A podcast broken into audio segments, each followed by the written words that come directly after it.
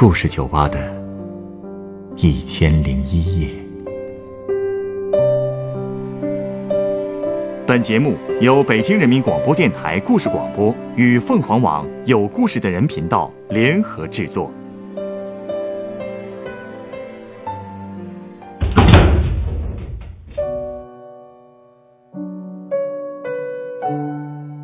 欢迎光临故事酒吧。今天来到酒吧的这位客人，给我讲述了他的爱情故事。他和他的女友感情很深，但后来发生了什么事情，让他每次想起那个女孩，都会心生悲伤呢？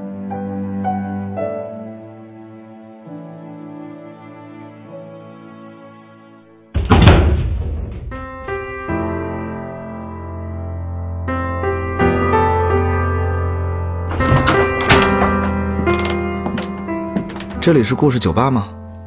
对，欢迎光临。看来你就是老板了。是啊，嗯，我听说你很厉害，会调很多款鸡尾酒啊。哪里哪里，过奖了。这里吧台上的酒还真多呀。哎，看那边瓶子上的英文，应该是威士忌吧？对，不过，你这左边几瓶威士忌，右边几瓶威士忌呢？难道不会觉得太乱了吗？啊，不是的，其实啊，这些威士忌啊是特意这么摆的。像这边的威士忌属于苏格兰威士忌，另外一边的是波本威士忌。哦，之所以这样摆，也是为了在我需要这些酒的时候，能更方便找到它们。苏格兰威士忌和波本威士忌有什么区别吗？苏格兰威士忌呢，其实就是我们常喝的那种威士忌，酿造原料是大麦；而波本威士忌呢，是一种美式的威士忌，在它酿造的原料当中，玉米占了很高的比例，所以它的口感会稍微烈一些，同时呢，还会有一种淡淡的甜味儿。哦，厉害啊！看不出来，你不光懂酒，整理东西原来还这么用心啊。过奖了。哎，对了，你想喝点什么？嗯，给我来一杯恶魔坟场吧。恶魔坟场啊？不好意思，我们这儿没有。没有？不会吧？有酒单吗？我看看酒单。那、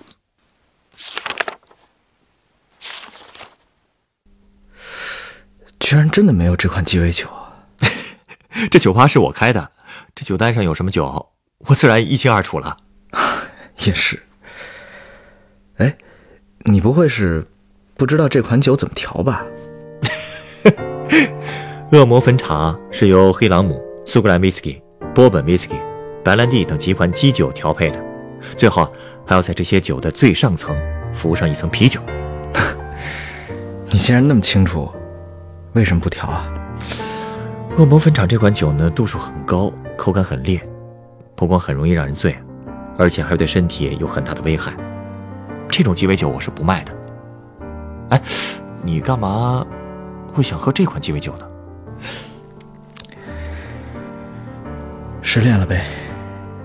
唉，虽然都过去两年了，但是我总能想起他。哦，越烈的酒，应该越能消愁吧？一想起他，我就想喝酒。还那么喜欢他？是啊，他很可爱，而且还很细心，像你一样，整理东西也非常用心。不过，过马路除外，他是路痴，而且过马路的时候总是不看道。我还记得，我第一次遇见他的时候，我们都还是学生。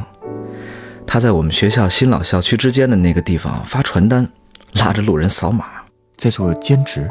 嗯，对。当时我也是路过那里，后来突然听到他在身后喊我，所以他给我的第一个印象就是烦人。烦人？哎，你能理解吧？走在马路上，突然被一个陌生人缠着，换你你不烦呐？嗯，确实会让人不舒服。所以呢，我就骂了一句脏话，头也没回就加速往前走。哎，可他竟然冲了上来，直接塞给我一张传单，跟我说扫码送好礼，扫一下吧。哎，不扫不扫。为什么不扫？也是够执着的呀。是啊，没见过这种人吧？就这样，我们折腾了几个来回，最后呢，他把脸憋得通红，跟我说了句：“啊，对不起，打扰了。”然后就转身走了。他这么一走吧，我也不知自己是怎么了，竟然突然觉得有点对不住人家，所以我就冲他喊了一句：“哎，怕了你了，我扫还不成吗？”不用了。我我刚才跟你开玩笑呢，我真的想扫，赶紧把二维码给我。真不用勉强。哎，没有没有，真的不勉强，你把二维码给我吧，啊？那，那就谢谢了。其实我知道你是怕个人信息泄露，你加我微信就成，不用扫公司的。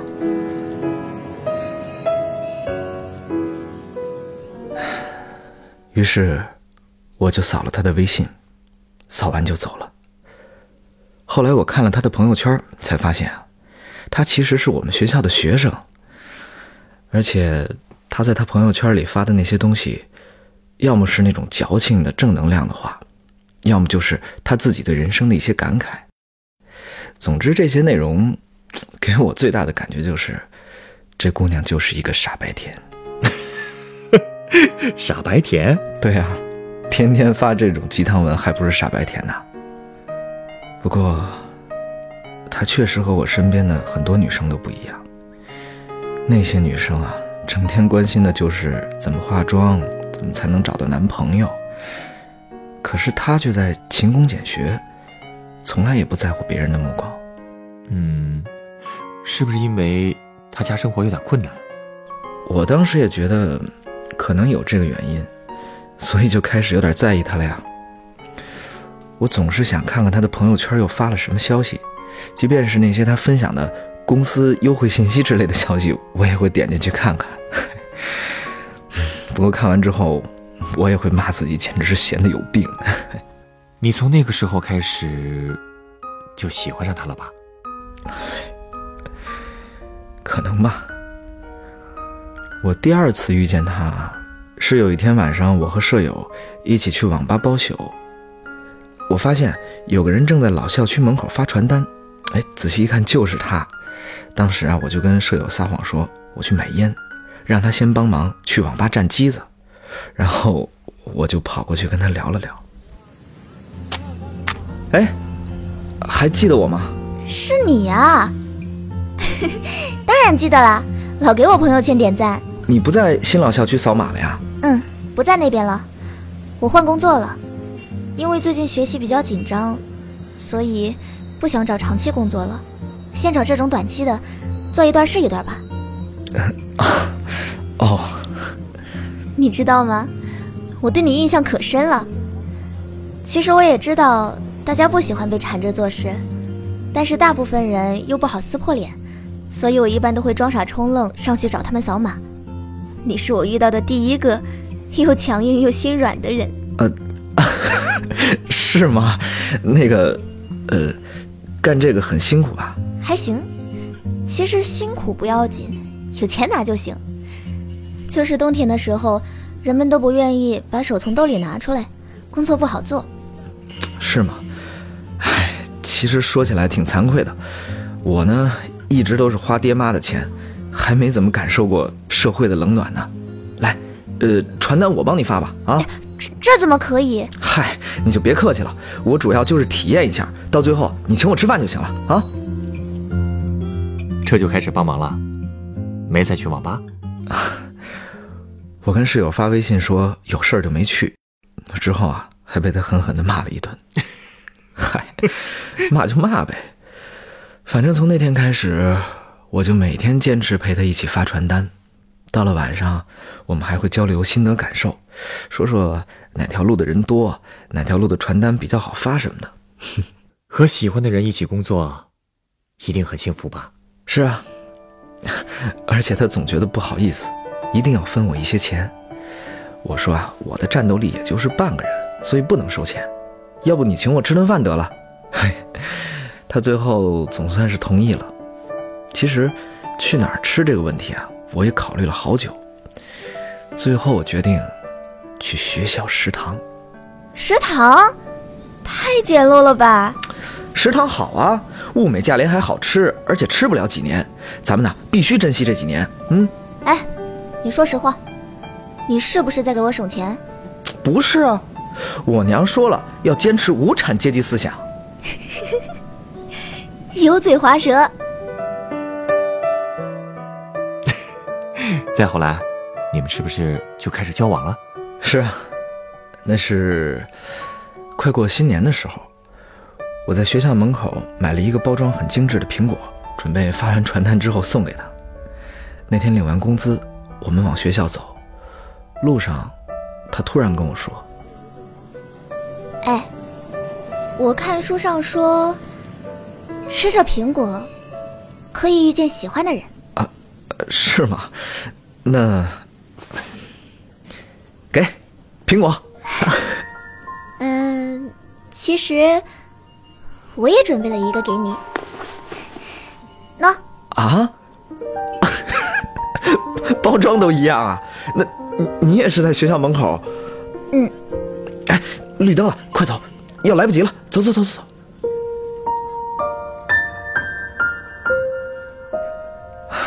过马路的时候，我拉起他的手就跑，最后到了学校，我们也没松开。哎呀，学生时代的爱情真的是纯洁浪漫的。是啊，都说恋爱中的人智商会下降，也不知怎么的，我以前一直很嫌弃的那些肉麻的话，哎，等到真谈起恋爱来，我都会控制不住的脱口而出，自己还老傻乐呢。再后来，我们毕业了，就同居了。这都说毕业季也是分手季，那看来你们当时的感情相当好啊。那为什么后来会？其实我们同居之后，矛盾也慢慢出现了。毕竟两个人在生活习惯和价值观上还是有很多不同的。有一次，我想买一双篮球鞋，可他就觉得我工作了以后也不怎么打篮球了，没必要买新的篮球鞋。但在我眼里啊。篮球鞋就相当于女人的口红，怎么能不买呢？我这么一打比方，他却直接说他不买口红，我们就这样吵了一架。其实人和人之间总是会有一些差别的，所以才需要包容和磨合呀。可问题还不止这些啊，他还有很多小毛病，比如他过马路不看道，而且还理直气壮地跟我说，从小他妈妈就告诉他，车是不敢撞他的啊。而且他还是个路痴，有一次我们走岔了，我打电话问他在哪儿，他竟然说自己在一朵云下面。呃，这个，哎，他还觉得自己挺萌的，哎，我当时气的呀，我我真恨不得想打人。哎，可是找到他的时候呢，我却一句狠话都说不出来了。其实现在想想，如果当时我能狠狠的骂他一顿。如果我那次没有骗他，我可能就不会失去他了。什么意思啊？你骗他什么了？有一次，我和朋友出去喝酒，我知道他不喜欢我参加这种酒局，所以呢，我就跟他说我有事儿还在开会。但他还是找到了我。他那天。穿着一件印着沙发的白 T 恤，而当时酒桌上的姑娘穿的却很暴露。他看见了，一句话没说就走了。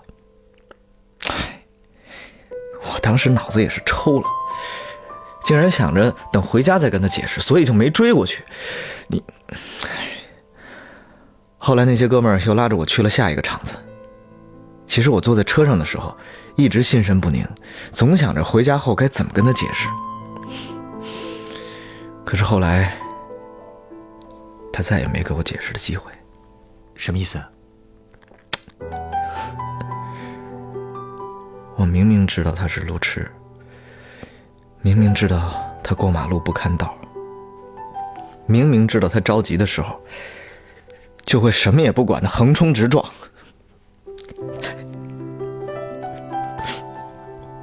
我为什么那天没有去，没有去追他？难道他？他终于知道我说的是对的了。他终于遇到了一辆不看路的车，他他走了。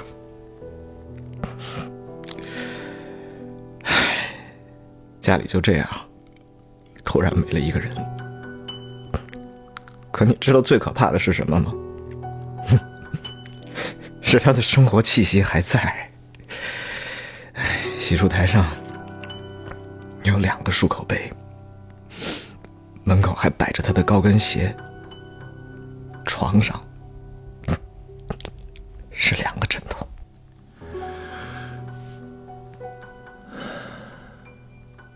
你应该把它们收起来的。朋友也是这么劝我的，所以后来有一天，我终于决定开始收拾了。我哪有他会收拾啊？他呢，总是能把东西收拾的整整齐齐的，还老跟我说。床底下、沙发底下不能放东西，不然看着难受。可是那天，我却发现沙发底下有一个我之前没见过的盒子。我本来心想着，你也有今天啊，让我发现你还有藏东西的时候。可是，可 可是，当我把盒子打开。盒子里是，就是我之前想要的那双篮球鞋。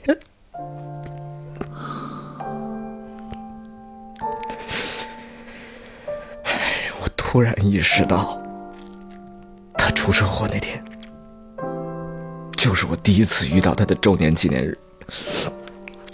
我也突然明白了，为什么他那天要穿一件印着沙发的白 T 恤，为什么。在 那么重要的日子，我都不记得那么多细节，我都没有注意过。我，我竟然，我竟然还对他撒谎。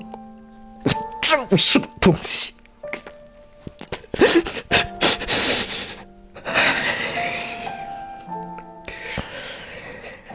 这两年，我经常想，如果。他之前没有遇到我，他就不会死了吧？我知道，这种事放在任何人身上都会有负罪感，但是，但是还是要好好活着，对吧？所有人都这么说，可太难了。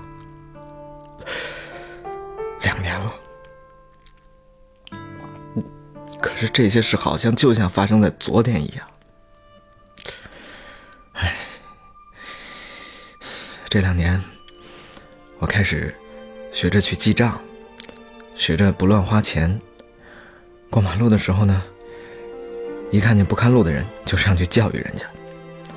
我也不再去那些酒局了，而且开始每个星期都给家里人打个电话，报个平安。我都觉得我开始变老了，或者说是心老了吧。我总是给别人讲大道理，告诉身边那些朋友，不要和自己的恋人闹别扭，有什么事就直说。而且男人一定要学会在女人生气的时候去追，一定要去追。虽然我这里没有那款恶魔分茶。但是，或许有另外一杯酒更适合你。你稍等。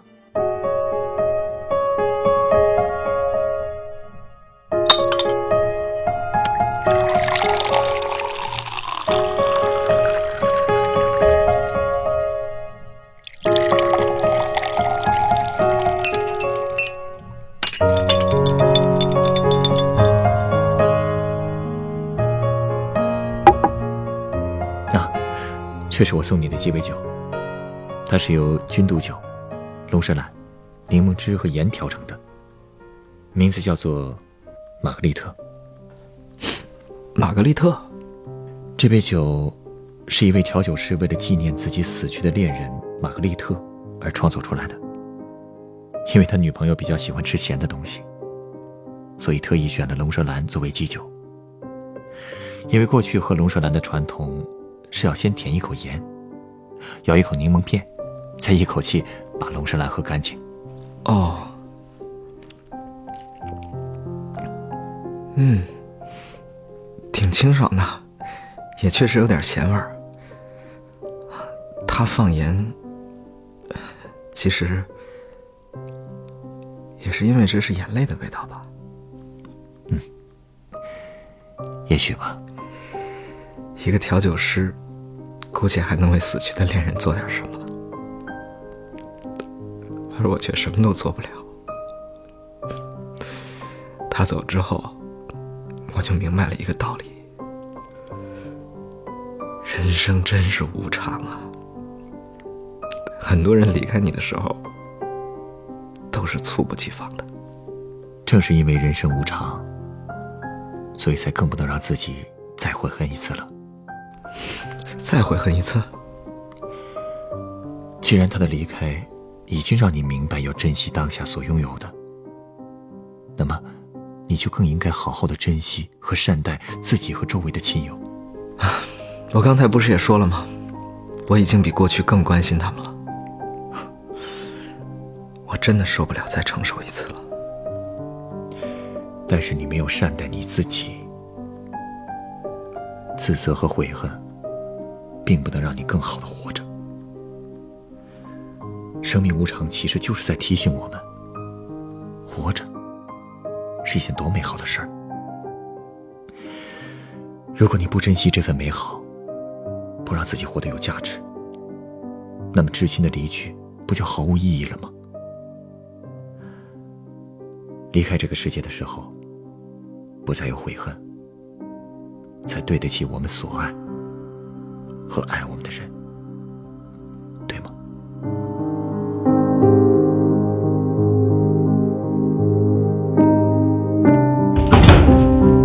本故事选自凤凰网有故事的人独家签约作品。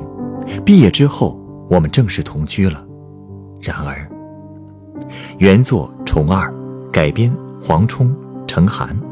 制作陈寒，演播杨天祥、赵爽、陈光，录音董珂、严乔峰。人人都有故事，欢迎搜索微信公众号“有故事的人”，写出你的故事，分享别人的故事。下一个夜晚，欢迎继续来到故事酒吧，倾听人生故事。收听最新节目，请关注北京故事广播，工作日每晚九点播出的。故事酒吧的一千零一夜。